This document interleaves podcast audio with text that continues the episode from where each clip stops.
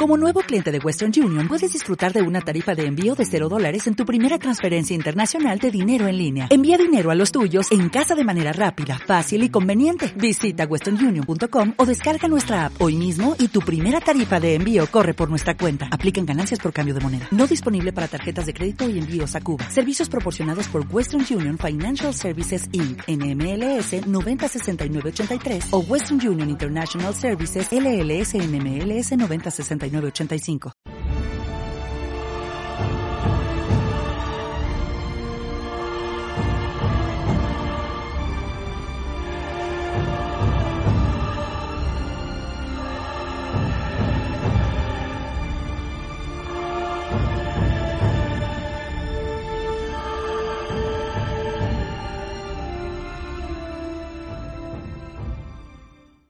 El Señor esté con ustedes. Evangelio de nuestro Señor Jesucristo según San Juan.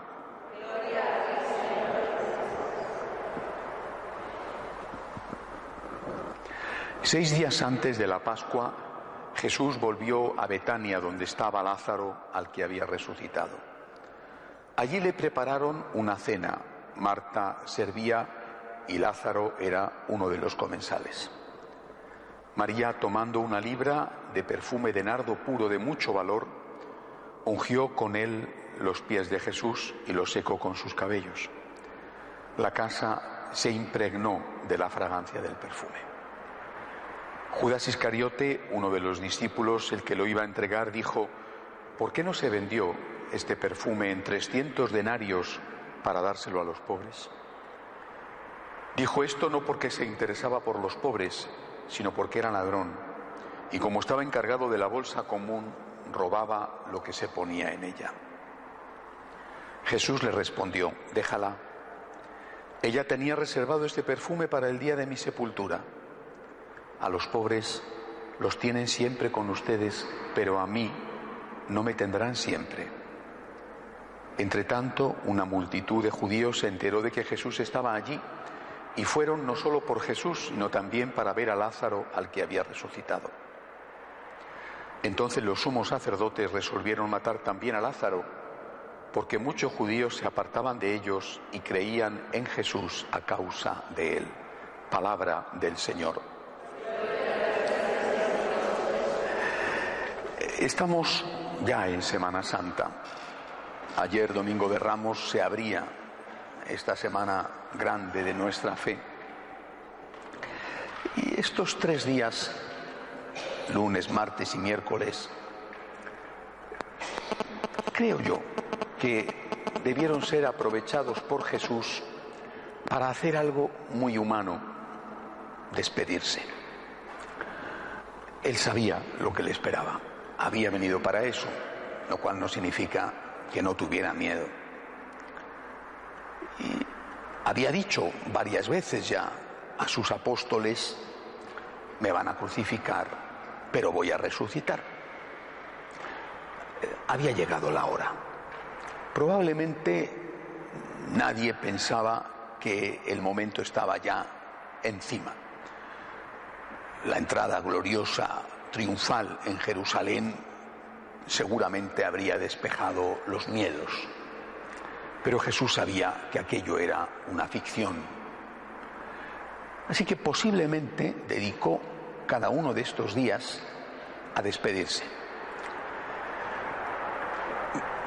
Probablemente el lunes lo hizo de sus amigos, el martes de sus apóstoles y el miércoles de su madre. No cabe duda de que la Virgen estaba el viernes allí y por lo tanto, como ella no vivía con él, sino que vivía en Nazaret, tuvo que hacer el viaje con tiempo suficiente. O bien el Espíritu Santo le movió a que hiciera ese viaje, o bien el propio Hijo la mandó llamar. Así que hoy me gustaría meditar sobre la despedida de los amigos. También porque el Evangelio nos dice que seguramente fue un día como hoy, empezado diciendo seis días antes de la Pascua, justo, por lo tanto, hoy. Jesús tenía mm, afortunadamente muchos amigos, pero ahí en aquel entorno eh, seguramente estos eran los más queridos, Lázaro, Marta y María. María no hay que confundirla con la Magdalena, que era otra María. Fue a su casa. En aquella casa él se sentía muy bien, igual que en Cafarnaúm iba a la casa de Pedro. Él en Jerusalén no tenía una casa propia. Betania está muy cerquita de Jerusalén, en la otra ladera de la colina, en la misma colina del huerto de los olivos, en la otra ladera está Betania. Así que estaba relativamente cerca. Ha ido a despedirse, seguramente en este momento ya ha hablado con ellos y se produce este gesto de parte de María.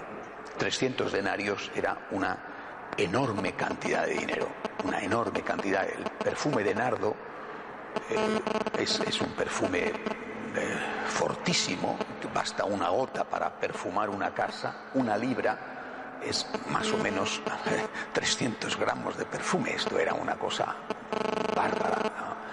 Efectivamente la casa se llenó del perfume. Eh, María está seguramente, como Marta y como Lázaro, emocionada, entristecida, aceptando la voluntad de Dios que Jesús acababa de comunicarles. Me van a matar. Y como el propio Cristo dice, quiere anticiparse.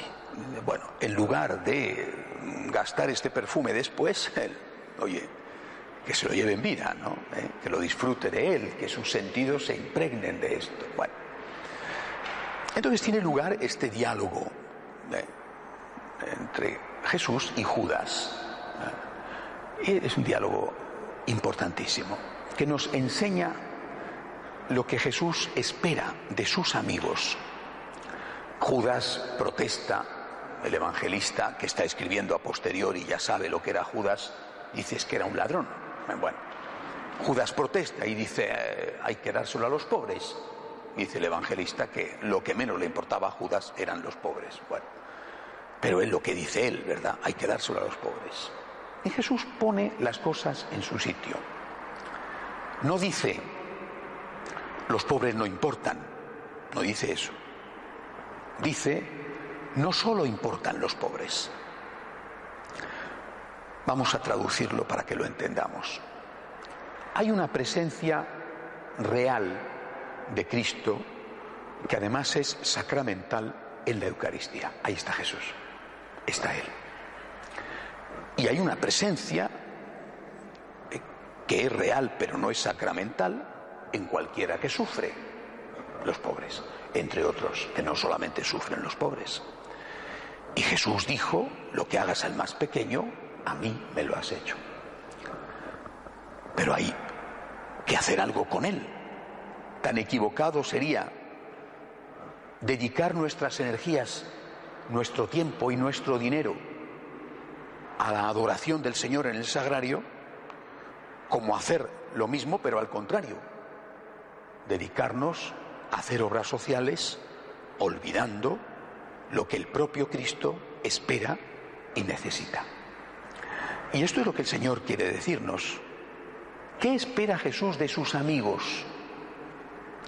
Él, Él tiene necesidades en Él y tiene necesidades también en los pobres, pero en Él tiene necesidades.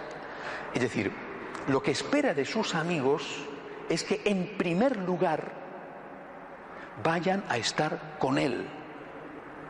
Oración adoración, Santa Misa. Si no tenemos una relación personal, de persona a persona, con Jesús, podemos ser quizá activistas sociales excelentes, trabajadores por la paz, por la justicia, por la correcta distribución de la renta, Estupendo. Pero no tendremos esa relación con Jesús que nos hace seguidores suyos. También podemos decir que si nos pasamos el día en el sagrario y luego salimos ¿eh? y se nos olvida que Jesús está presente en una persona que nos necesita, no somos auténticamente amigos de Jesús. Por eso el Señor no dice, a los pobres no hay que ayudarles. Dice, a los pobres los tendréis siempre con vosotros. Ahora soy yo el que necesita vuestra ayuda. Eh, por eso creo que la lección de hoy, en esta despedida de Jesús de sus amigos, es esta. Jesús te necesita. Te necesita. Viene y se desahoga contigo, como solo se puede desahogar con un amigo. Te necesita. Y te necesita en Él. Es decir, donde está Él, en el sagrario, te necesita. Y esto cambia nuestra perspectiva, por ejemplo, de la misa, de la oración o de la adoración. Normalmente vamos, los que vamos, pensando, yo lo necesito. Me ayuda, me gusta, me da paz, me da fuerza, cosas que son verdad. Pero prácticamente nunca o muy pocos se plantean la otra perspectiva, quizá porque no terminamos de creer que está vivo, que en el sagrario hay un corazón que late, que en el sagrario hay alguien que ama y porque ama necesita ser amado. Esto lo olvidamos, no creemos en la presencia real de Jesús. Hay alguien, no algo, no es un pedazo de pan, es una persona, es un corazón enamorado que reclama la presencia de aquel al cual él ama. ¿Por qué voy a misa? Porque Jesús me necesita. ¿Por qué tengo que ir a acompañar a un enfermo? ¿Porque el cuerpo te lo pide? Porque el enfermo te necesita. ¿Por qué ayudar a tu papá o a tu mamá ancianos? ¿Te apetece, no te apetece? Pues habrá días. Habrá días que te apetece y habrá otros días que no te apetece. Pero él, ella, te necesita. Esta perspectiva tenemos que cambiarla. Jesús es alguien me ama, me necesita. También me necesita en el pobre, pero me necesita en el sagrario. En el sagrario Él me está esperando. Y además, no digo que no haya excepciones, porque excepciones siempre hay, que además sirven para confirmar las reglas. Pero la regla es que cuando uno ama a Jesús y tiene una relación con Él, y reza y adora y comulga y se confiesa, es siempre mucho más comprensivo, es más capaz de ayudar, es más capaz de perdonar, es más capaz de pedir humildemente perdón. Cuando el árbol tiene una raíz sana, lo normal es que dé frutos. Y cuando el árbol tiene una raíz raquítica o no tiene raíz, segurísimo que no da frutos. Si da frutos, vaya usted a saber de qué son. Hoy, por lo tanto, lunes santo, escuchamos a Jesús decir, te necesito, te necesito. En el sagrario, te necesito. Ven a mí. Tú me necesitas, pero yo también a ti. Ven a mí. Yo quiero ayudarte, pero yo necesito que tú me acompañes. Ven a mí. Nos dice, ven a mí cuando estás cansado y hoy nos dice, ven a mí, porque soy yo el que estoy cansado. Me van a matar. Estoy solo. Necesito un hombro amigo en el que reclinar mi cabeza y poder llorar. Ven a mí, estoy cansado, te necesito. Los amigos estamos para esto. Y cuando Él nos ha hecho amigos suyos, nos ha hecho un grandísimo don. Nos está pidiendo ayuda que está pidiendo, que le demos el corazón a Él, que es el Sagrado Corazón y que nos ha dado su corazón. De pie. What if you could have a career where the opportunities are as vast as our nation, where it's not about mission statements, but a shared mission? At U.S. Customs and Border Protection, we go beyond to protect more than borders, from ship to shore, air to ground cities to local communities, CBP agents and officers are keeping people safe. Join U.S. Customs and Border Protection and go beyond for something far greater than yourself.